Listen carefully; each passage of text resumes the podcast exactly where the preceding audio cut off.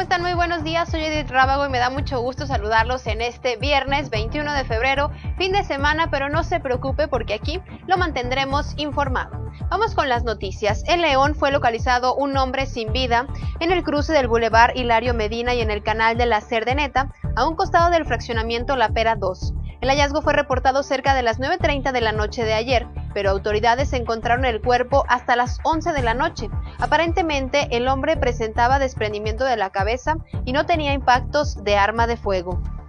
Durante un accidente automovilístico ocurrido esta madrugada en Silao, una persona falleció y dos resultaron gravemente lesionadas. Fue en la primera hora del viernes cuando se realizó el reporte de emergencia. Los vehículos implicados fueron un tractocamión de la empresa Tracusa y un auto particular. Alrededor de las 5.30 de la mañana se reportó una intensa balacera sobre la calle Ejido de las Magdalenas en Celaya. De manera extraoficial se habla de al menos dos muertos y uno más lesionado, entre ellos un menor de edad.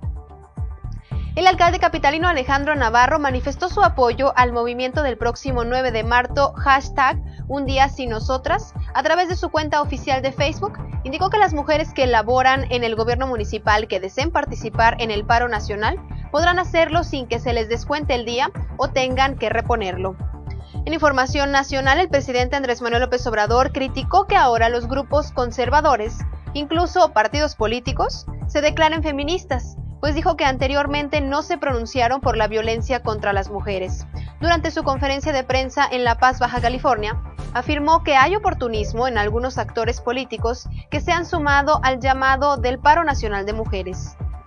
El gobierno de la Ciudad de México informó que ya fueron libradas dos órdenes de aprehensión contra Gladys Giovanna Cruz Hernández y Mario Alberto Reyes Nájera, acusados por el secuestro y feminicidio de la niña Fátima.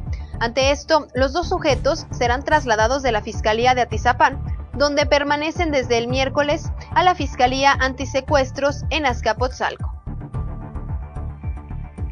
Gracias a todas las personas que nos escriben a través de redes sociales. También usted puede hacerlo en Facebook, Twitter e Instagram. Nos encuentran como Periódico Correo. Lo invito a que conozca el contenido de nuestra página web, periódicocorreo.com.mx, y yo lo espero aquí en unas horas más para compartirle las noticias.